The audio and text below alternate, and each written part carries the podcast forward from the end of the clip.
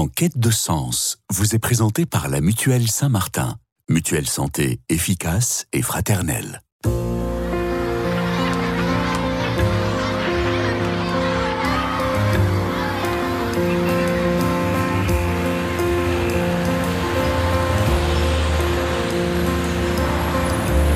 En quête de sens, une émission produite par Radio Notre-Dame et diffusée également par RCF. Marie-Ange de Montesquieu. La polémique ne désenfle pas pour l'école Stanislas, établissement privé du 6e arrondissement de Paris. La mairie de la capitale demande au gouvernement son déconventionnement, à moins que l'établissement ne se mette en conformité avec les recommandations du rapport officiel mettant en cause le non-respect de la liberté de conscience des élèves. C'est ce qu'on pouvait par exemple lire dans le Parisien la semaine dernière. Le Conseil de Paris demande au rectorat une enquête exhaustive auprès des établissements d'enseignement privés sous contrat objectif affiché et bien vérifier la conformité de leurs pratiques avec le code de l'éducation et le respect des valeurs républicaines. Question que nous nous posons tous ensemble autour de cette table cet après-midi, si vous le permettez. Allons-nous assister à un phénomène de purge de l'enseignement catholique privé? Réponse, exploration en tout cas du sujet avec nos trois invités dans cette émission Quête de sens sur Radio Notre-Dame et sur RCF. Et j'ai la joie de recevoir Marthe de Sutter. Bonjour Marthe. Bonjour Marie. Ravi de vous recevoir. Vous êtes professeure de français, vous êtes directrice fondatrice de l'école La Fontaine à Cuiry-Housse dans l'Aisne et vous êtes assez tranquille pour l'instant. C'est ce que vous me disiez juste avant de commencer. En effet, et puis comme il s'agit d'une école primaire et maternelle, et voilà. On vous embête pas trop. Pour le moment, c'est on bon, de le- embête pas trop. c'est bon de le préciser, on n'est pas forcément très euh, au courant. Euh, nous sommes également en compagnie de Xavier Méry. Bonjour monsieur. Bonjour Marie-Ange. Ravi de vous recevoir. Vous êtes chef d'établissement. Toujours très intimidant de recevoir des chefs d'établissement de l'institution de la Sainte Trinité à Marseille, où il fait plus chaud qu'à Paris depuis 11 ans maintenant, n'est-ce pas? Vous êtes professeur de philosophie en terminale et également, on peut le préciser, au séminaire Saint-Luc d'Aix-en-Provence euh, depuis quelques années. Euh, merci d'être là. Et enfin, François-Xavier Clément. Bonjour François-Xavier. Bonjour Marie-Ange. Vous êtes philosophe de formation, vous aussi enseignant. Vous avez été le chef d'établissement scolaire du second degré pendant des années. Vous êtes directeur de l'enseignement catholique de la Loire jusqu'à, vous avez été, hein, jusqu'en août 2015. Euh, vous avez également été coordonné, en tout cas, euh, à un groupe scolaire parisien qu'on peut peut-être nommer. Vous n'avez pas envie de le nommer. On Ah peut... si, très bien, Sergent de Sergent Passy. Passy, hein, peut- parce que comme je le très voyais pas le je me suis dit, il a peut-être demandé qu'on en parle. Pas du tout. Non, non, c'est une très belle maison qui va très bien. Bien Voilà, c'est ben, une écoutez, vous nous en parlerez Ouais. justement, vous êtes certainement encore au courant de ce qui s'y passe. Vous avez publié La Voix de l'éducation intégrale, toujours à découvrir dans les bonnes librairies chez Artege. Et on peut mentionner également euh, que vous avez fondé Saint-Joseph Éducation pour promouvoir l'éducation intégrale. On en parlera peut-être au cours de cette émission. Alors d'abord, c'est vrai que je vous demandais les uns les autres, est-ce que vous vous sentez menacé? S'il fallait répondre là, voilà, tout de suite maintenant à cette question, allons-nous assister? Assistons-nous déjà à un phénomène de purge? Xavier Méry, très honnêtement. Très honnêtement, non, pas véritablement une purge, ou alors une purge au sens euh, du malade imaginaire, c'est-à-dire on enlève un peu de sang pour savoir si.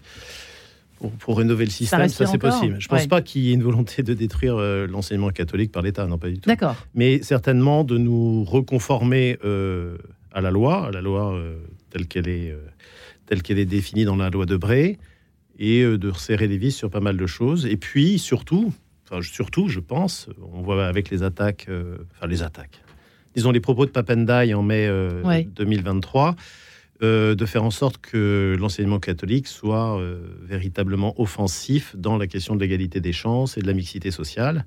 Et euh, on voit très bien que Stanislas et d'autres établissements sur, euh, sur toute la France, euh, qui sont considérés à tort ou à raison comme des pouponnières d'élite, euh, elles sont visées euh, voilà, de, façon très forte. Ouais. Avec, euh, c'est vrai, un silence un peu euh, bruyant du secrétariat général de l'enseignement catholique quant à défendre ces C'est vrai qu'on établissements. en entend peu. On les entend peu, oui.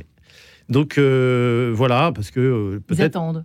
ils, ça ils- passe. ils attendent où il y a deux écoles, enfin il y a deux, deux types d'écoles dans l'enseignement catholique. Il y, a, il y a- ces navires amiraux sont extrêmement solides, Mm. Saint-Jean-de-Passy, enfin, je sais pas moi, l'école à- à- Franklin. euh, Franklin, euh, à Marseille, il y a la Cordère, Provence, euh, Ferme- enfin il y a euh, à Bordeaux, il y a euh, pareil à Nantes. Enfin, bon, Ouais. on va pas tous les citer. Et ces établissements-là ne recouvrent pas la totalité des établissements euh, catholiques, dont certains.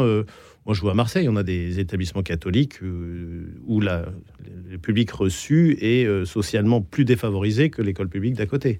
Hein, je pense à Saint-Moron, je pense à Saint-Louis. Donc c'est très disparate.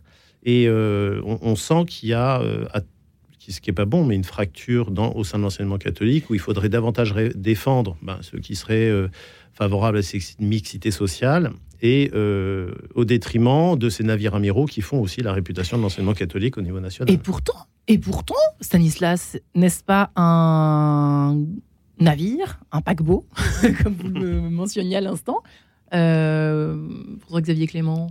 Et il a été embêté, pourtant. C'est ça que c'est pour ça que je suis étonné que vous disiez ça. Parce qu'il ne joue pas la mixité sociale. Parce qu'on Ah. considère qu'il n'y a pas assez de boursiers, parce qu'on considère que c'est une pouponnière d'élite. Et euh, bah, depuis Bourdieu et Passeron, euh, lorsqu'ils ont écrit Les héritiers, euh, il est très très très mal vu que les mêmes héritiers soient dans une même école et bénéficient, en plus de l'héritage culturel familial, d'un enseignement de qualité qui n'est pas distribué à tout le monde. On n'aime pas ça en France, François Xavier Clément. Moi, On je pense pas que ça la- en France. Je pense que toucher Stan n'est pas anodin, c'est-à-dire que Stanislas, c'est une maison euh, qui est euh, un symbole. euh, en France, un symbole euh, peut-être euh, de la liberté, un symbole, euh, il ne faut pas idéaliser non plus ce qui se vit à Stan, mais euh, on peut dire effectivement que euh, c'est le projet de l'enseignement catholique tel qu'il peut s'incarner, on va pas dire au mieux, mais en tous les cas euh, au, plus près euh, de ce qu'on a envie de voir, peut-être dans euh, l'éducatif, dans le pédagogique et dans le spirituel, et toucher à ce symbole-là, ça a évidemment des conséquences euh, un peu partout en France. Parce que euh, on se dit, c'est un établissement euh, dans la droite ligne de ce que disait euh, Xavier l'instant. euh, c'est un établissement qui semble un peu intouchable. Les grosses maisons de l'enseignement catholique comme ça, elles semblent aller, euh, voilà, leur chemin avec une inertie assez profonde et historique. Une un petit établissement qui vit en dessous des écrans radars, qui se prendrait euh, euh, un projectile médiatique euh, un peu similaire, disparaîtrait dans les deux ans parce Mhm. que euh, on joue avec des seuils d'effectifs qui sont tels que c'est l'équilibre de la structure qui est en jeu derrière et ça peut être dramatique. Ça n'aurait pas pu arriver à Saint-Jean-de-Passy, cette histoire, cette affaire. Ah si, ah si, ça aurait pu arriver exactement de la même façon à Saint-Jean-de-Passy Stan, mais le symbole aurait été moins puissant, euh, je dirais, pour la totalité de la France. Euh, Stan a un effet euh, national Ouais. et un rayonnement Bah, national. de nombreux ministres, ils sont passés. Évidemment, aussi. mais évidemment, Hein évidemment, où ont des enfants euh, des encore, voilà. mais bien sûr. Ils le taisent, bien Mais bien évidemment. Mais je pense que derrière votre question, il y a la question aussi. euh, alors moi j'en vois deux. Je vois à la fois la question de euh, la loi de Bray avec un avec euh, la notion de caractère propre et finalement un renversement. Et puis la question des financements. Ouais. Sur le renversement, c'est le fait que avant on parlait de euh, du lien que le contrat faisait naître entre l'établissement et l'État sur les programmes et sur euh, le contrôle de l'enseignement par les professeurs payés par l'État. Et euh, petit à petit, on a un renversement avec non plus un caractère propre, mais l'exigence d'un caractère républicain. L'exigence d'un caractère républicain, parce que ceux qui nous financent, Oui. finalement, ont un droit de regard sur ce qu'ils financent, ce qui est complètement légitime. Mm. Mais jusqu'où va ce financement? Voilà. c'est-à-dire, est-ce que ce financement concerne uniquement la scolarité et l'obligation de respecter les programmes euh, par l'inspection euh, des professeurs, etc., etc. Ou est-ce que on va vers une inspection euh, plus large un contrôle plus large, une évaluation plus large, et c'est exactement ce qui se passe depuis quelques années maintenant, où on a des établissements, et Xavier pourrait en parler, qui font l'objet d'une évaluation intégrale. C'est-à-dire que on va aller fouiller dans les coins, on va aller euh, inspecter l'établissement en tant que ça tel. C'est depuis Ah bah, combien d'années? Ça, c'est récent, ça a trois ans, quelque chose comme ans. ça, oui. Mm. D'accord. Vous devez, vous devez tous être particulièrement vigilants, les chefs d'établissement. On est bien d'accord avec ça? Oui? Oui, on doit être vigilant, c'est-à-dire que tous les cinq ans, euh, maintenant, à partir de maintenant, tous les cinq ans, on est évalué sur la manière dont on réalise les politiques publiques. Moi, je suis en auto-évaluation, je viens de rendre mon rapport, donc un jury de deux inspecteurs, un chef d'établissement du public et une personne du privé, sans doute d'une direction de Cézanne, fera partie du jury, va évaluer mon évaluation, sonder, euh, comment dire, sa sincérité et sa vérité, accorder euh, le projet que j'ai et faire des préconisations sur ce que je devrais faire. Et je serai réévalué sur cinq ans en fonction euh, de la manière dont j'aurai réalisé les préconisations qui m'ont été faites cinq ans auparavant. Donc voilà, c'est vrai que bon, c'est pas inintéressant, ça permet de, de faire pas une... inintéressant. Non, parce que ça me permet de faire une photographie de l'établissement. Euh, Qu'est-ce que j'ai fait Euh, Alors moi, je l'ai fait sur 10 ans, carrément. Qu'est-ce que j'ai fait en 10 ans dans cet Faut être établissement? créatif. Voilà. Il faut être créatif. Il faut être créatif, il faut inventer. Et, ça, c'est ce qu'ils aiment le plus dans l'enseignement privé, euh, les, enfin, comment dire, le rectorat, le ministère de l'Éducation nationale, c'est qu'on est très réactif, très inventif, et on arrive à avoir, euh, comment dire, une, une plasticité, une mobilité sur l'éducation, enfin sur l'éducation et sur l'instruction que le public n'arrive pas à avoir. Voilà une bonne nouvelle dans cette bah émission. on n'est même pas à la fin. Déjà une bonne nouvelle, c'est rare. Marc de Sutter. Alors chez vous d'abord, comment vous positionnez-vous euh, avec euh, la vision du le prisme du primaire et de la, la petite section. C'est vrai que c'est peut-être pas forcément les mêmes enjeux, mais effectivement, on, ne subit pas directement ces mêmes pressions, mais on est dans le même paysage scolaire. Et, effectivement, si on peut pas parler de purge, parce que je crois pas qu'il y ait de volonté d'élimination d'un enseignement catholique en France, loin de là. Euh, parce qu'il y, y, a un besoin hein, de, diversité. Et puis, euh, l'enseignement catholique prend quand même en charge 20% des élèves. Voilà, c'est 20%, il faut bien s'en occuper et on ne pourrait pas l'enseignement euh, public ne pourrait pas le faire, les absorber du jour au lendemain. Mais euh, force est de reconnaître qu'il y a, oui, une tension, une remise en cause, en tout cas dans les médias et par les médias, du caractère propre de l'enseignement, de l'enseignement catholique.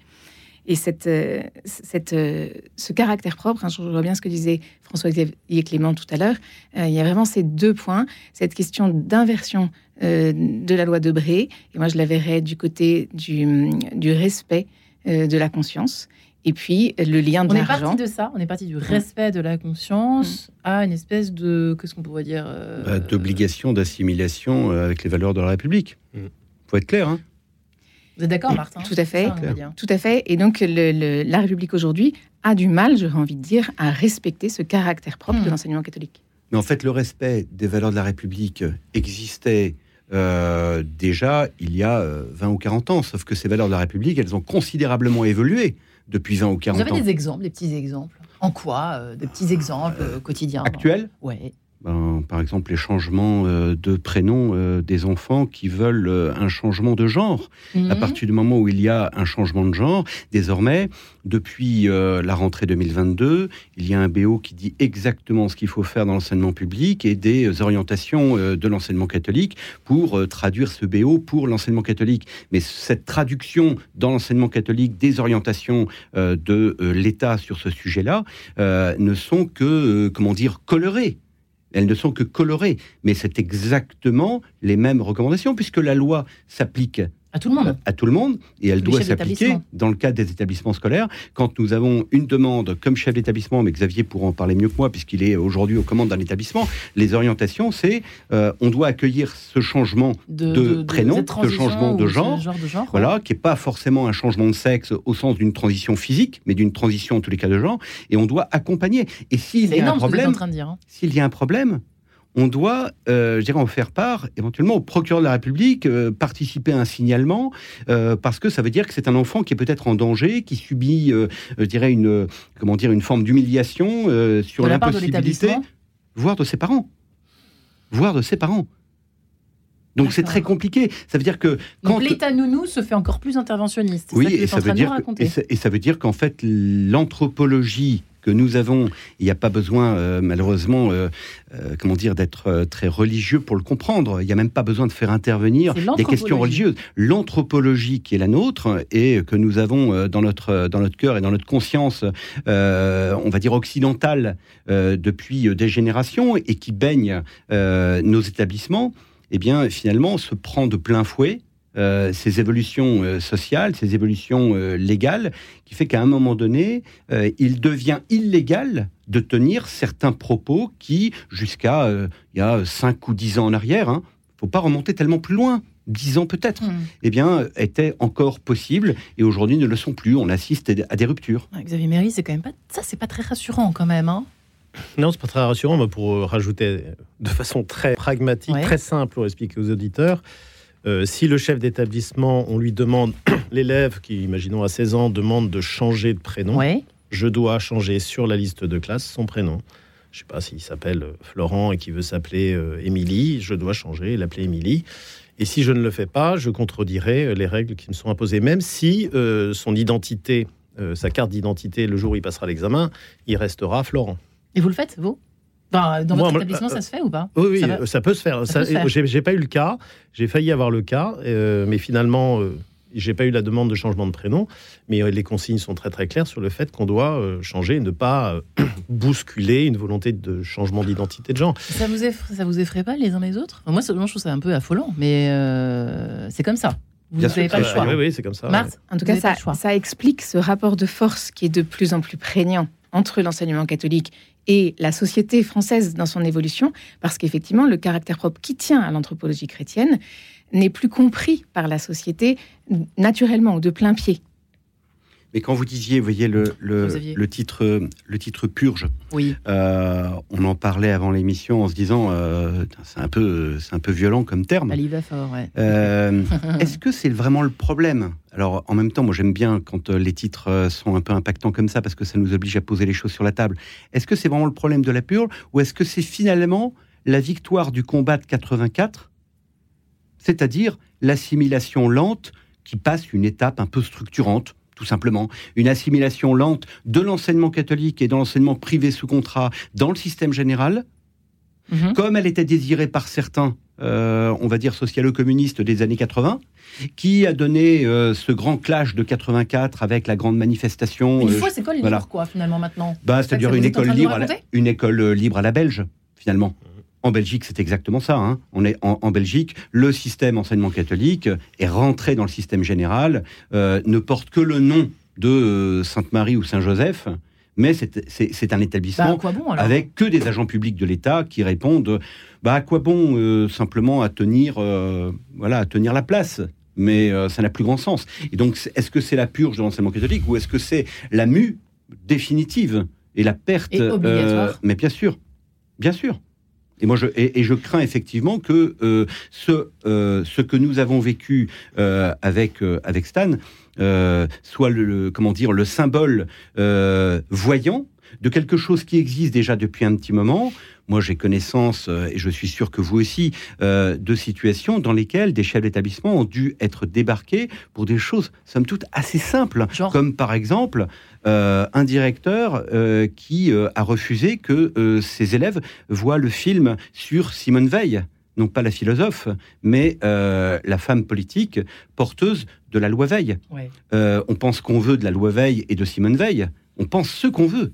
Mais elle est le symbole d'une rupture anthropologique majeure dans notre société contre laquelle l'Église catholique, euh, je dirais, s'est inscrite. Et donc dire que des écoles de l'enseignement catholique peuvent montrer ce film aux élèves comme si de rien n'était et souiller euh, durablement leur conscience, bah, pose un problème. Il y a un chef d'établissement qui a connu un tel combat avec sa salle des profs sur le sujet qu'il a dû être débarqué débarquer. Ça, c'est il y a deux ans. En fait, j'aurais dû poser la question ainsi euh, que va-t-il rester en fait du privé dans le privé? Enfin bref, passons euh, juste après cette première trêve musicale, si vous le permettez, mesdames et messieurs, Stabat Mater Dolorosa.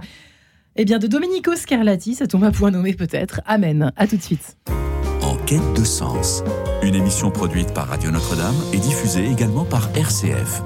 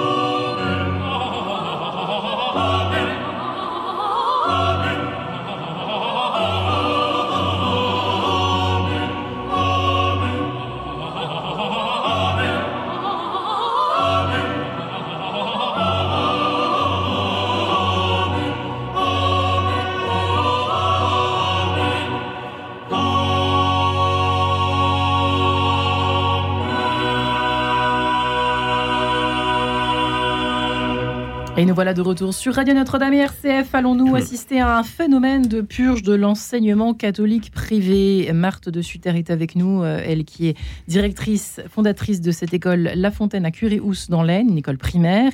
Euh, Xavier Méry, chef d'établissement de la Sainte Trinité à Marseille. Et puis François-Xavier Clément qui a dirigé de nombreux groupes scolaires, de nombreux établissements. Et puis Saint-Jean-de-Passy. Euh, il vient de publier La Voix, enfin, il a publié La Voix de l'éducation intégrale chez Artege et il a également fondé Saint-Joseph Éducation pour promouvoir l'éducation intégrale. Il y a quand même, effectivement, on l'a dit dans cette première partie d'émission, une forme de liberté, de créativité propre à, l'enseignement euh, privé. Simplement, le problème, c'est que les exigences républicaines sont de plus en plus grappies, quoi. malheureusement, prennent, prennent beaucoup, de plus en plus de place dans, dans, les obligations, dans les exigences euh, de tous les établissements euh, de France, tout simplement, un peu à la belge, comme vous le disiez, euh, François-Xavier Clément, Xavier Méry. Ça, mhm. c'est quand même, c'est ce qu'il y a de plus inquiétant et ça ne va pas faire. Il n'y a, pas de retour possible en arrière, si j'ai bien compris. on peut être créatif, on peut faire ce qu'on veut, mais malheureusement, c'est quelque chose. Il va falloir être surcréatif pour, pour essayer de se faufiler maintenant entre les mailles du filet, si j'ai bien compris la République. En fait, moi, je, vois deux choses dans, les, dans ce que la République à l'intention de faire. Je vois d'abord l'obligation de mixité sociale et donc de se payer la tête de tous ces établissements qui réussissent très bien et qui sont considérés à la fois comme un caillou dans la chaussure de l'école publique par leur réussite, souvent avec des moyens financiers bien inférieurs à ce que coûte une, une, comment dire, une école publique. J'avais vu une étude de l'AFNOGEC disant que l'État euh, faisait l'économie de 10 milliards par an par rapport à l'école publique. Si jamais l'enseignement privé devenait, euh, devenait public, ça coûterait 10 milliards de plus par an. Donc c'est une raison pour laquelle il faut... 10 milliards par an. C'est une étude du SGEC qui a été euh, Qu'est-ce qu'ils ont 2023. s'acharner alors Oui, alors c'est ça où je pense qu'il y a un petit... Ils se disent quand même c'est 10 milliards. Hein. C'est ce que Bruno Le Maire veut faire comme économiste année. Donc peut-être pas le moment de taper non plus sur le privé parce qu'il rapporte gros. Euh, ensuite, alors il y a cette obligation de mixité sociale avec cette invention qu'on appelle l'IPS qui est euh, l'indice de positionnement social, et qui est un moyen de discriminer euh, les bonnes et les mauvaises écoles, c'est-à-dire celles qui ont un IPS très élevé, qui sont des pouponnières d'élite, comme Stan, comme Saint-Jean-de-Passy, hmm. comme euh, pas mal d'écoles, sont, comment dire, mis dans le viseur. Dernièrement, c'était la semaine dernière, à Marseille, on a vu passer une, une enquête parlementaire diligenté par euh, un député qui s'appelle Wiesberg et un autre qui s'appelle euh, Vanier, Paul Vanier, de LFI. Et euh, il était clair qu'il voulait faire comprendre à l'école Lacordaire qu'il n'était pas normal que son IPS soit élevé alors qu'il est dans le 14e arrondissement, ce qui s'appelle les quartiers nord à Marseille, et, et que par conséquent, il n'était pas le reflet de l'environnement social dans lequel il était. Donc, euh, et on va voir ce que ça va donner, puisqu'il va y avoir un rapport parlementaire qui devrait sortir d'ici euh, deux semaines, trois semaines, qui sera ben, par ces deux parlementaires et qui sera certainement à charge contre l'enseignement catholique. on dirait que les objectifs ne sont pas clairs, Marc de Sutter. On dirait que les objectifs, qu'est-ce qu'ils veulent en fait euh, là-haut, les décideurs de ces, de ces, de ces. Ben, je crois qu'ils veulent deux choses. Ils veulent un qu'on joue la mixité sociale. Deuxièmement, ils veulent bien vérifier que jamais nous n'utilisons euh, de l'argent public, c'est-à-dire par exemple euh, les heures de travail d'un professeur pour des fins religieuses. Imaginons qu'une école euh, décide de faire une messe parce que, je sais pas, c'est la naissance du fondateur de, l'école ou de l'ordre. C'est fini ça. Oui, non, il faut vraiment que ça soit en dehors des heures de cours. Et il y a une, comment dire, une demande qui a été faite, formulée il y a très peu de temps, dans la foulée d'ailleurs de Stan, de l'affaire de Stan, c'est de vérifier que le calendrier pédagogique, c'est-à-dire le calendrier des cours des élèves, ne soit pas, ne morde pas sur le calendrier liturgique de l'école. Quand est-ce qu'il y a la messe de Noël? Quand est-ce qu'il y a la messe de la Toussaint? Est-ce qu'il y a une messe de rentrée? Est-ce que celle-là se fait pendant les heures de cours? Si oui, est-ce que les heures de cours sont rattrapées par les professeurs? Parce que ce serait mmh. utiliser les heures de cours où le prof est payé euh, par euh, le rectorat à des fins religieuses. Donc, ça serait vraiment une atteinte grave à la laïcité et un motif de rupture du contrat d'association qui est euh, bah, François-Xavier le sait, c'est l'arme pointée sur la tête du chef d'établissement. Mmh, hein. immédiatement. Alors c'est fini, l'époque, j'ai l'impression vraiment d'être un dinosaure à chaque fois quand je raconte des choses comme ça, mais le coup de la messe obligatoire du jeudi matin, c'est terminé, on n'en parle plus là dans le privé, on est d'accord hein à condition Moi, c'était quand même le cas. Hein. Nous, c'était la messe obligatoire le jeudi matin mmh. aux heures de cours, bien évidemment. Voilà. Dans la condition de récupérer tous les jeudis matins. Dans le privé sous contrat, c'est fini. sous contrat, bien évidemment. C'est fini. Sous contrat. Marre de Sutter, quand même euh, une incohérence dans laquelle nous sommes et comme dans laquelle vous êtes, vous. Les Effectivement, et pour revenir sur la, question de la, de la, mixité sociale, il me semble que l'enseignement catholique gagnerait à penser cette mixité à l'intérieur de sa propre diversité. C'est-à-dire que l'enseignement catholique se pense euh, sur le modèle en fait de l'enseignement public comme un ensemble unifié, voire uniforme, au lieu de jouer la complémentarité. Si on rappelle l'histoire de l'enseignement catholique, c'est un enseignement qui vient essentiellement des congrégations et le projet, les projets jésuites euh, tels que celui euh, de, bah, je, pense à Saint-Jean-de-Passy ou bien à, Reims, à Saint-Joseph, ou bien les écoles d'Anilou, etc., sont des projets de formation d'élite pour le service alors que les projets hein. de Don Bosco ou des Lassaliens, etc., sont des projets au service des, couches de la population les moins favorisées. Il s'agit toujours de respecter la dignité et le besoin de l'enfant. Et ça, euh, effectivement, c'est un angle d'approche de l'éducation qui n'est peut-être plus aujourd'hui partagé. C'est peut-être euh, dur de dire ça, mais euh, autant par l'enseignement public et l'enseignement privé. C'est-à-dire que l'enseignement privé trouvera sa planche de salut en en conservant l'élève au centre. On le dit bien souvent, mais si c'est l'élève qui est au centre, les questions de mixité sociale, par exemple, eh bien, euh, s'abordent de façon peut-être un peu différente euh, de celle que vous évoquiez tout à l'heure. C'est votre réponse, c'est-à-dire que si j'ai bien compris ce que vous êtes en train de raconter, Mère de Sutter, c'est que euh, quand on répond à l'État vérifie, euh, respectez-vous bien la mixité sociale, etc. Mm. Non, mais nous, de toute façon, nous, c'est pas notre problème, c'est l'enfant au centre. Et ça, ça devrait suffire. C'est de dire, que en train de dire ou pas? Non, c'est de dire que cette mixité sociale, bien sûr qu'elle est importante, puisqu'elle elle, elle rejoint la nécessité républicaine d'instruire tous les enfants, quels que soient les revenus de leurs parents. Simplement, est-ce qu'elle doit être vérifiée établissement par établissement ou bien est-ce qu'elle doit être vérifiée au niveau de l'ensemble de, euh, de, de l'enseignement catholique? En général. François Xavier. Oui, sur la question de la mixité, enfin, moi j'en reviens pas qu'on ait besoin de se justifier sur le sujet.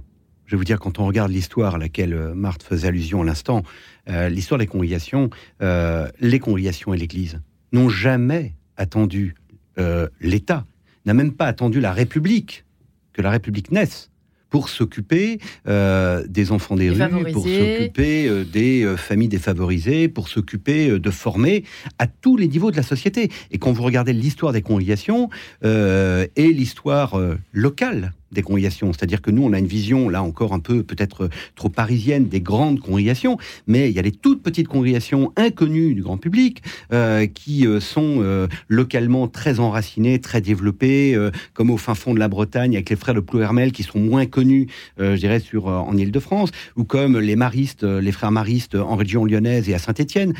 En fait, quand vous prenez euh, l'histoire de ces congrégations, voyez que euh, nous n'avons pas à nous justifier, nous rendons un service euh, au bien commun et un service public c'est-à-dire un service à toutes les couches de la population depuis des, des, siècles.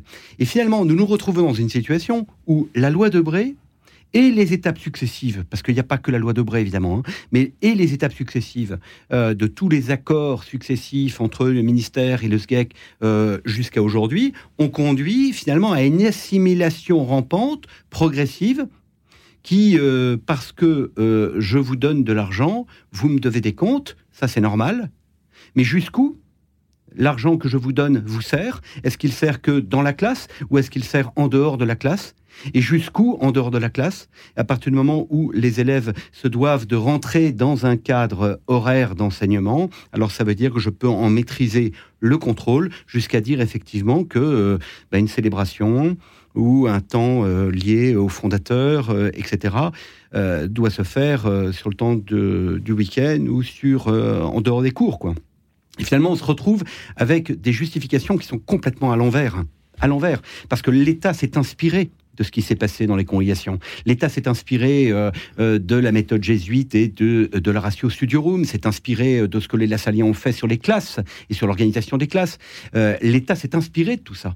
Et aujourd'hui, on se retrouve à être en accusation alors que euh, nous avons donné l'exemple et que nous donnons encore aujourd'hui l'exemple dans bon nombre de territoires euh, de nous occuper au mieux d'enfants avec lesquels en plus on arrive à faire ce que l'État n'arrive plus à faire, c'est-à-dire à hisser au-delà de leurs déterminismes sociaux des enfants qui sortent et qui acquièrent davantage de liberté, d'engagement, de réflexion, etc.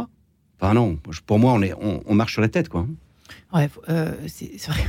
Euh, Xavier Méry, euh, là, pour le coup, quand je vous disais qu'il fallait être créatif, il va falloir être presque hors la loi. Comment vous allez faire pour continuer? Ou alors vous allez tous démissionner, vous tirez une balle dans la tête, je ne sais pas, qu'est-ce qui va se passer? Non, peut-être pas quand même, mais enfin, c'est quand même pas simple de naviguer avec aussi une, espèce d'entonnoir comme ça de liberté qui se réduit comme, comme peau de chagrin d'année en année, au fond. Donc c'est vrai qu'on se demande les volontés du coup, parce que si, si ça coûte aussi cher, si ça coûterait aussi cher de, de, de mettre une croix sur le privé, pourquoi est-ce qu'ils vous asticotent comme ça euh, Il y, a, une peur, il y a des lobbies, qu'est-ce qu'il y a derrière bon, Je crois que euh. c'est dans l'air du temps. Euh, il y a d'abord le, plusieurs choses. On est toujours dans Bourdieu, hein. on est toujours dans les héritiers. Il faut la chasse aux héritiers culturels. Hein. il, faut impérativement faire en sorte que ces héritiers ne se retrouvent pas dans le même endroit. À l'ère du wokisme À l'ère du wokisme en plus, hein, puisque ça serait des pépinières de, futurs oppresseurs. Ce qui va contre le vent de l'histoire, parce que quand on lit euh, ce qu'a écrit Fourquet sur l'archipel français, on se rend compte que la France elle-même est en train de, de, se sectoriser socialement, ethniquement, culturellement. Donc, de toute façon, euh, ce, comment dire, ce, phénomène est un phénomène euh, global. Donc euh, ça me paraît euh, compliqué. Moi, je suis tout à fait d'accord avec ce que dit Marthe, c'est-à-dire mais il y a plusieurs demeures dans la maison du père, et euh, il faut que l'enseignement catholique le tape, le martèle. Il y a plusieurs maisons dans la demeure du père. Il y a des écoles de fait qui, font de la mixité sociale, mais même, enfin moi je vois à Marseille vraiment très très dur, des élèves vraiment qui sont complètement laissés pour compte et qui sont pris à charge par l'enseignement catholique, qui sont financés par l'ensemble des autres établissements qui abondent sur ces écoles-là pour qu'elles pour qu'elles existent et qu'elles ne coûtent rien. Euh, voilà, ça c'est le travail que fait l'école catholique. Puis, comme le disait François Xavier, quand on voit les frères des écoles chrétiennes et, et, le, succès d'alphabétisation de l'ensemble des Français euh, auxquels ils ont grandement participé, on devrait plutôt euh, nous remercier et, les remercier. C'est pas ce que fait l'État aujourd'hui. Mais il est en train de non, c'est vrai qu'on est sous surveillance. Maintenant, faut inventer. Hein. Moi, je, voilà, moi, je, garde mon, comment dire, mon, ma vocation d'éducateur et de philosophe. Donc, je pars sur un, programme euh, d'école laboratoire euh, à Sainte-Trinité. Je pense que le drame actuellement, c'est la dispersion de l'attention des élèves. Hein, une attention euh, totalement dispersée par une hypervigilance vis-à-vis des réseaux sociaux, de, tous les moyens techniques qu'ils ont, au détriment d'une attention profonde, c'est-à-dire qui ne se laisse pas disperser par les bruits environnants et qui revient à véritablement une, comment dire, une attention concentrée et qui permet véritablement l'acquisition des connaissances et leur restitution. Et ça, c'est une pathologie euh, éducative extrêmement forte, alors qui se traduit par des, par des TDAH, les troubles de mm. l'attention invasifs, tout ça, dont on parle beaucoup, qui sont de plus en plus invasifs dans l'école, qui deviennent vraiment une source d'inquiétude. Donc voilà, moi j'ai décidé de, de, travailler là-dessus, sur la question de l'attention. C'est une thèse que je voulais faire en philosophie sur l'attention. Hmm, faute de l'avoir terminée. Vous reviendrez nous en parler Voilà, si vous voulez, faute de l'avoir terminée, cette thèse, ben, je me suis dit, ben, tiens, je vais faire un laboratoire et euh, là, je travaille main dans la main avec l'inspection, qui est ravie de ce travail-là, qui veut travailler avec nous en disant tiens, j'ai enfin un chef d'établissement qui va jouer le jeu d'une véritable, un véritable travail sur la question de l'attention et sur la question cognitive, ce qu'ils n'ont pas dans le public. Donc merci le privé. Donc ça c'est un inspecteur. Il y a une semaine là, ils adorent. Euh, on est vraiment là, on est leurs meilleurs alliés et euh, pour précisément trouver et inventer ce qu'a toujours fait l'enseignement catholique. Enfin les écoles catholiques. Ils vous laissent un peu tranquille hein, grâce à cela, grâce à ah votre. Bah, euh, ils nous laissent tranquilles, ils nous financent, ils nous, ils nous subventionnent avec le, projet de refondation de l'école. À ce moment-là, on devient des, des enfants modèles, des élèves modèles. À condition de, de, respecter dans votre établissement, par exemple, ces questions d'orientation euh, sexuelle et de genre dont vous parliez tout à l'heure, etc., etc. On est d'accord Vous quand même respecter ce qu'ils demandent. On respecte, mais moi je fais, euh, je fais ce qu'on appelle le ARS, l'éducation comment dire, affective, relationnelle et sexuelle dans l'établissement, mais je le fais euh, conformément euh, à, l'enseignement de l'Église. Et il ne s'agit pas non plus de, partir dans une vous anthropologie. Vous pas avec ça non. D'accord. Écoutez, c'est quand même déjà un peu rassurant. Enfin, pas encore. On, on, revient autour de cette table, si vous le permettez, mesdames et messieurs, après cet extrait de Jean-Claude Gianada, Chercher avec toi dans nos vies. À tout de suite. En quête de sens, une émission produite par Radio Notre-Dame et diffusée également par RCF.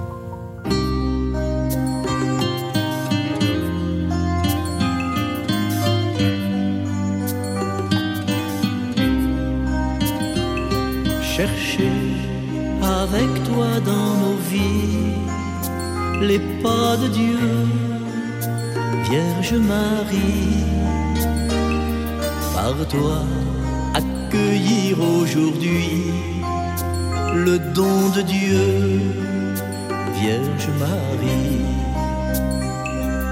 Puisque tu chantes avec nous, magnificat, Vierge Marie, fermez la Pâque sur nos pas, nous ferons tout ce qu'il dira. Chercher avec toi dans nos vies les pas de Dieu, Vierge Marie. Par accueillir aujourd'hui le don de Dieu, Vierge Marie. Puisque tu souffres avec nous, jette ces manies, Vierge Marie. Soutiens nos croix de l'aujourd'hui entre tes mains. Voici ma vie. Chercher avec toi dans nos vies. Les pas de Dieu,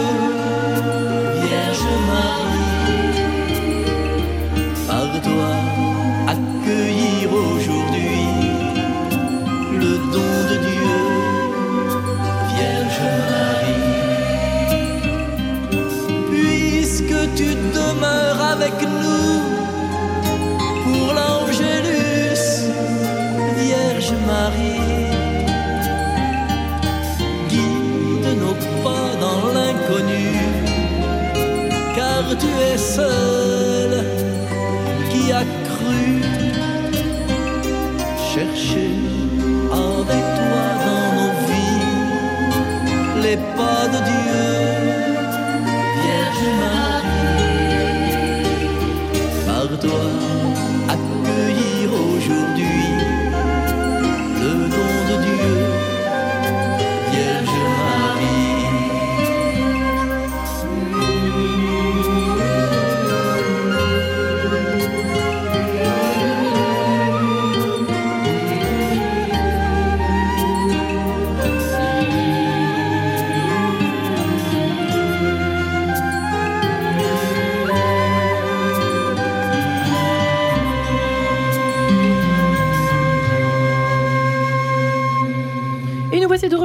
cette émission En quête de sens. Allons-nous assister à un phénomène de purge de l'enseignement catholique privé On en parle depuis évidemment cette affaire Stanislas qui a déclenché une énorme polémique et peut-être à juste titre Marthe de Sutter, professeur de français qui a fondé l'école La Fontaine à Curéous dans l'Aisne, Xavier Méry qui est euh, chef d'établissement de l'institution de la Sainte Trinité à Marseille et François-Xavier Clément qui a dirigé le groupe scolaire Saint-Jean de Passy que nous connaissons bien à Paris, qui a écrit également La Voie de l'éducation intégrale et qui a fondé Saint-Joseph Éducation, l'éducation intégrale au menu de ce programme. Euh, alors, c'est vrai qu'on a encore beaucoup de choses à évoquer. Il y a eu des chiffres évoqués euh, autour de cette table, en secret, en cachette, hors micro. Euh, vous inquiétez pas, vous aurez droit à tout ce qui a été dit de façon plus ou moins ordonnée, mais en tout cas essentielle euh, dans cette émission. Euh, Marthe, j'aurais bien aimé effectivement peut-être un- une réaction à ce qui a été dit euh, autour de toujours de cette espèce de, de- de- de cohérence à retrouver, euh, à créer dans un cadre incohérent en fait. Alors, J'ai bien compris. Effectivement, sur la question de la cohérence, tout à l'heure, je, je soulignais par rapport à, à- à ce qui s'était passé dans cet établissement avec le problème du, du chef d'établissement qui, était, euh, qui a dû démissionner suite à un problème de film. Euh, Il y, a, il y a une faille quelque part dans le système puisque les enseignants sont tenus d'appliquer les, programmes, de suivre les programmes, et surtout sont libres dans, leur, l'exercice de leur fonction euh, de- d'exercer euh, leur enseignement sans euh, contrôle du chef d'établissement et sans finalement respect du caractère propre et de l'anthropologie chrétienne de, de l'établissement. En tout cas, très souvent, hein, les, les tensions qu'il peut y avoir, celles que vous évoquiez, euh, je- j'en j'en connais une autre. C'était une question d'une élève de lycée qui avait refusé un exercice que demandait le professeur d'anglais. Il s'agissait d'écrire à l'équivalent du, du CSA américain pour leur demander davantage de d'émissions pro-LGBT. Cet élève s'était, euh, avait refusé l'exercice au nom de sa liberté de conscience, bien inscrite dans la loi Ouais. Debré. Euh, et, euh, et il en a découlé une affaire qui s'est terminée par le, renvoi de cet élève et de, et de sa famille. Voilà, le rapport de force était là, les médias étaient présents. Soit le, le chef d'établissement euh, soutenait ses professeurs, soit il soutenait ses élèves, mais on se retrouvait dans une situation conflictuelle qui est liée à cette possibilité, en fait, d'incohérence entre euh, l'enseignement qui est dispensé et l'anthropologie chrétienne. Et ça, c'est vraiment un point sur lequel les familles sont extrêmement vigilantes et demandeuses. Alors certes, pas toutes les familles, mais les familles euh, qui souhaitent éduquer leurs enfants dans la foi chrétienne euh, ont bien conscience que les valeurs et le- et l'essence de cette éducation euh, n'est plus du tout en phase avec, ce qui, avec la société. Et donc, que cela demande une certaine euh, attention, une certaine vigilance. Effectivement, on parlait des films, mais des textes de littérature, mais de la façon d'enseigner l'histoire, etc. Et euh, faute de pouvoir le trouver dans les, les établissements d'enseignement catholique privés proches de chez eux, sous contrat, ces familles-là vont être poussées à aller chercher ça dans des établissements Hors hors, contrat. contrat, Qui voire fleurissent et euh, qui fleurissent et qui fleurissent, et voilà. qui se répandent, évidemment. ce qui, ce qui n'aurait pas été leur premier choix. Absolument. Euh, Xavier, euh, François-Xavier Clément, pardon. Je réagirais volontiers à, à ce que disait euh, Xavier Méry tout à l'heure euh, avec son euh, exemple de l'attention. Euh, si effectivement dans euh, l'enseignement catholique privé sous contrat, on ne peut plus rentrer sur le terrain de la foi comme on pouvait le faire autrefois, euh, qu'on ne peut plus organiser des célébrations, etc., il nous reste un bagage anthropologique euh, qui est un véritable trésor qui a tendance un peu à dormir, ce trésor. Il s'est un peu empoussiéré, tellement on laisse de côté et tellement on ne l'investit pas. J'en veux pour preuve. euh, on n'est pas dans le religieux, bien on est dans l'anthropologique. hein, Dans l'anthropologie, c'est-à-dire qu'est-ce que la personne humaine? Tout simplement. Qu'est-ce que la personne humaine? Qu'on soit catho ou pas, hein, Oui, d'accord. parce que le problème de l'attention, par exemple, soit vous le prenez par les sciences de l'éducation et par les sciences cognitives, etc., soit vous le prenez dans sa globalité, de façon intégrale. C'est le terme d'éducation intégrale hein, que j'ai pas inventé, qui, est, qui est vraiment lié à la vision intégrale de la personne. Et donc, qu'est-ce que l'anthropologie nous dit de la question de la mémoire, de la question de l'imagination, de la question euh, de euh, la mémoire elle-même? Et du rapport qu'on peut avoir à l'attention, par exemple en allant travailler avec des références euh, dans euh, le livre L'attente de Dieu, par exemple de Simone Veil, ou d'aller travailler sur euh, le rapport que l'on a à l'autre, le rapport au visage avec Lévinas, etc. Tout un tas d'héritages qui sont des héritages anthropologiques à partir desquels on va pouvoir dire quelque chose de l'attention qui dépasse largement la question simple de l'attitude de l'élève en classe qui écoute son professeur. Hmm. Et c'est là où on a des portes qui peuvent s'ouvrir. Parce que euh, moi, j'ai donné, vous voyez, au mois d'août dernier, dans, une, dans un établissement euh, de l'ouest de la France que je ne citerai pas, euh, il y avait il y a 2800 élèves. Il y a à peu près 300 personnes qui travaillent dans cet établissement, privé sous contrat, sur trois sites. Ils ont réuni tous les, tous les professeurs et tous les cadres, tous les, tout le personnel pendant toute une journée pour la pré-rentrée, comme ça se fait dans quasiment partout. Ils m'ont demandé d'intervenir sur l'éducation intégrale. Le but, c'était de faire un peu une introduction à une réflexion qu'ils avaient sur euh, leur projet d'établissement. Mais je peux vous dire que euh, dans la salle, il y avait des gens qui étaient très, très, très loin euh, de ma paroisse, comme on dit, qui étaient vraiment à des années-lumière de, de ce que je peux penser de la mission de l'enseignement catholique. Ils ont, ils ont applaudi à tout rompre à la fin. Je n'ai fait que parler de la personne humaine. C'est Ouais. tout. Rien d'autre. Rien d'autre. Et évidemment, euh, et on avait euh, convenu ça avec la directrice, si j'étais rentré sur un terrain religieux, mais j'aurais été Sifflé, inaudible. hué, ah bah bien sûr, il m'aurait fait la même réponse que certains ont fait à Saint-Paul. On t'écoutera un autre jour sur ce sujet-là. Aujourd'hui, on veut pas t'entendre, quoi. Et, euh, et en fait, euh, non, simplement en rentrant sur la personne. C'est pour ça, moi j'aime bien cette idée que aujourd'hui, il reste malgré tout au chef d'établissement une énorme mission anthropologique à condition effectivement de retrouver ce bagage anthropologique. C'est ce que moi j'essaye de faire avec le centre de formation que j'ai monté sur l'éducation intégrale et euh, ce que euh, Xavier lui peut faire parce qu'il a une bonne formation. Voilà. Oui, euh, n'est-ce pas, Xavier? Vous, vous partagez ce point de vue ou pas? C'est c'est Bah, peut-être un biais. euh, Tout justement. à fait. Moi, je, pour, pour, pour abonder à- à ce que- sur ce que dit euh, François-Xavier Clément, il y a déjà l'attention en cours, certes, mais derrière l'attention, il y a l'attention à l'autre. Donc c'est un autre pan, c'est le pan moral de la personne humaine. Plutôt que de faire euh, une lutte contre le harcèlement, ben, je vais plutôt faire des cours ou des cours ou des pratiques d'attention à l'autre. Qu'est-ce que c'est qu'être attentif à Ouais. l'autre? Il a cité Lévinas, il a cité bon voilà. Et enfin euh, dernière chose, bon il le sait très bien, euh, l'attention c'est la prière de l'esprit, c'est le père Malbranche qui le disait. Et on sait très bien qu'un exercice d'attention, c'est aussi l'exercice d'attention au tout autre, à l'au-delà. Mais je suis toujours dans l'anthropologie, je ne suis pas dans la théologie. Et à ce moment-là, je sais que j'ouvre euh, le cœur de mes élèves un un face-à-face avec l'au-delà dans cet exercice d'attention. Et c'est la même attention que l'on voit euh, dans cette, euh, la réception d'un cours et, et le fait de s'en nourrir. C'est la même attention, le même regard qui est porté sur l'autre comme étant plus grand que moi-même et méritant un respect plutôt que de faire je sais pas, le gendarme anti-harcèlement. Ouais. Et puis la même qui est euh, lorsqu'on demande à un élève de faire silence euh, dans la chapelle, puis c'est tout. Mm. Et, et, et- et ces actes d'attention, bah, c'est- de toute façon, c'est ce que dit François-Xavier, qui ne cesse d'enseigner sur, euh, sur l'éducation intégrale. On voit que tous les pans de la personne humaine, là, sont, sont ouverts. Moi, je, je le travaille sur le prisme de l'attention, donc d'un d'un acte de volonté d'intelligence particulier qui ouvre toutes différentes dimensions de la personnalité. Mais euh, voilà, et ben, merci François-Xavier de, de l'avoir souligné. Mar- Marthe, on vous embête pas sur tout ça? Vous arrivez vous, à, à, justement à appliquer ça euh, Non seulement- avec les petits? non seulement on l'applique, mais c'est vraiment le cœur de notre projet. hein. dans, dans les trois piliers du projet de l'éducation de, de- de l'école La Fontaine, nous avons ce, euh, ce pilier de l'intériorité. Dans l'éducation intégrale, voilà, le- l'enfant est accompagné, éduqué dans toutes les dimensions de sa personne, un corps qui aspire à la vie, un esprit qui aspire à découvrir la vérité et euh, une intériorité qui aspire à se creuser pour devenir capable de relations, comme vous disiez tout à l'heure, de relation à soi, de relation à l'autre, de relation à la transcendance. Et ça, je crois que c'est effectivement un des trésors de l'enseignement catholique, Ouais.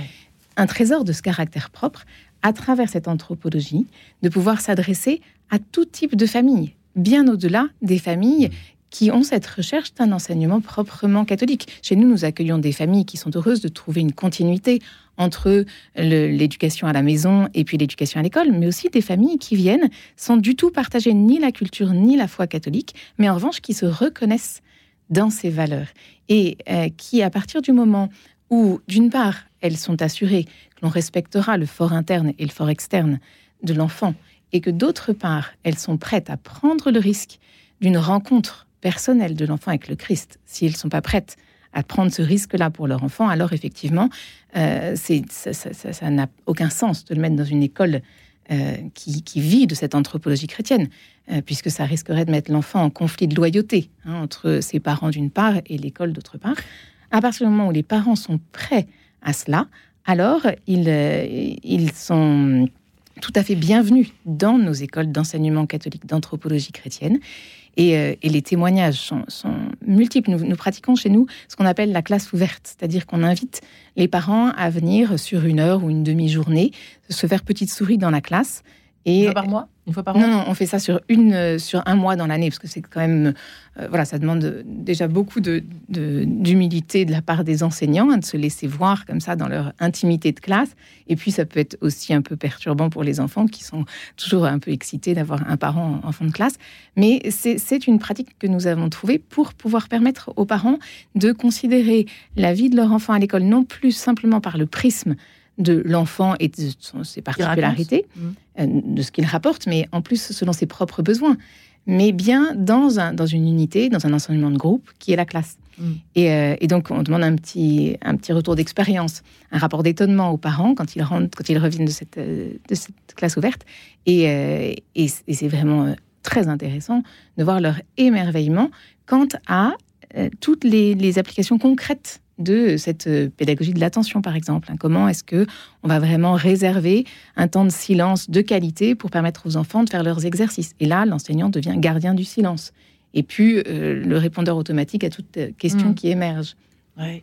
Euh, vous, me donnez envie de vous poser une question. Je sens que pour ça Xavier euh, Clément bouillonne euh, de, de réagir. Euh, ma question est la suivante. Au fond, euh, j'aurais pu la poser au début de l'émission, mais quelles sont encore et quelles vont être encore les bonnes raisons, tout simplement, surtout quand on n'est pas croyant ou pas catholique, pas chrétien, de mettre ses enfants dans le privé? Euh, il y a une première raison négative qui est très partagée, qui est de fuir les déterminismes d'un territoire, donc de l'enseignement public. C'est-à-dire que si j'ai pas envie d'aller au collège euh, Boris Vian, euh, Avec toute la racaille, c'est ça hein, tours, Pour parler, Euh, parler voilà. vrai Exactement, j'irai au collège de la Sainte Trinité euh, et en espérant être pris, voilà. Et puis, bah, le projet de la Sainte Trinité, il me plaît bien dans son ensemble. Et puis, les fruits sont intéressants. voilà, je vais goûter les fruits et peut-être à un moment donné que dans le rapport que je vais avoir avec les fruits, euh, les éducateurs vont me faire goûter la sève. Et puis, je vais peut-être aller euh, chercher ce qu'il y a derrière et je vais peut-être beaucoup recevoir. Et donc, c'est pas forcément euh, comment dire mauvais, et c'est pas forcément un mauvais signe pour l'enseignement catholique que l'enseignement catholique accueille par défaut, parce qu'il peut y avoir de très belles choses qui se vivent à ce moment-là. En revanche, par adhésion, je pense qu'il y a peu de raisons aujourd'hui, peu de gens, peu de, peu de familles qui font le choix euh, de l'enseignement catholique par une adhésion pleine et entière à son projet, euh, comment dire, euh, oui, dans sa totalité, c'est-à-dire avec la dimension euh, catholique, spirituelle, etc. Fini ça. Mm. Oui, je le crois vraiment. Après, il est vrai que tout ce que tout ce qu'on a dit à plusieurs reprises, les uns et les autres, sur l'héritage de l'enseignement catholique et notamment par rapport aux congrégations, on a de nombreux établissements qui, sur le plan pédagogique, tiennent bien la route et ont véritablement un apport, une valeur ajoutée pour les élèves, une capacité de transformation. euh, qu'on trouve peu ou qu'on trouve rarement euh, dans euh, l'enseignement public. Et donc là aussi, ça peut être une raison de choisir l'enseignement catholique. Le problème, c'est que derrière votre question, il y a quelque chose qui est très cruel, c'est que aujourd'hui, on pourrait se demander, est-ce que nous avons entendu les signaux depuis 20 ans du développement? De l'enseignement euh, privé hors contrat, de ces écoles qu'aujourd'hui on appelle même plus hors contrat, qu'on appelle écoles libres et indépendantes. Ouais. Ces écoles libres et indépendantes, elles étaient un signal en se développant chaque année, un signal qui aurait dû être entendu par euh, les directeurs diocésains, par les congrégations, par les évêques, en se disant euh, oulala, il y a quelque chose qui va pas. Est-ce que c'est vraiment les populations catholiques qui deviennent amiches, mormons, qui ont le désir finalement de s'enfermer? Ou est-ce qu'il y a quelque chose d'autre qui est en train de se jouer pour euh, l'enseignement catholique, de devoir se réformer en profondeur pour réaffirmer et identifier le message qu'elle a à transmettre aux enfants, tout simplement Ouais. Euh, alors on n'a pas parlé de chiffres, on aurait pu terminer, mais euh, le coût d'un élève dans le public et dans le privé, c'est quand même bon de le savoir, n'est-ce pas, Xavier? Oui, ça, c'est Euh, bon. Xavier Méry. C'est ce qui Alors, fixe le forfait normalement. voilà, allons-y. Ben, euh, globalement, euh, a priori, euh, de ce que nous dit le, enfin, le Fédération nationale de- des organismes de gestion de l'enseignement catholique, eh bien, comme je disais, hein, l'État fait euh, 10 milliards d'économies. Maintenant, si je regarde, a priori, par exemple, on touche un forfait sur le primaire par élève. Euh, nous, à Marseille, on touchait 1000 euros à l'époque de Jean-Claude Godin. Euh, le maire... euh, le maire actuel, qui est LFI, socialo-communiste, en gros, a baissé le forfait à 700 euros pour l'élémentaire, considérant que voilà, on était trop généreux. Voilà. Et, euh, donc, euh, oui, on coûte beaucoup moins cher. oui. Voilà, cela étant dit, merci les amis, Marc de Sutter, Xavier Méry, François-Xavier Clément, merci infiniment d'être venus explorer ce sujet euh, avec ce que vous êtes et ce que vous faites au quotidien. Bravo aussi, et tous mes encouragements et ceux des auditeurs, certainement. Bonne soirée à tous. Merci, merci Marie-Ange.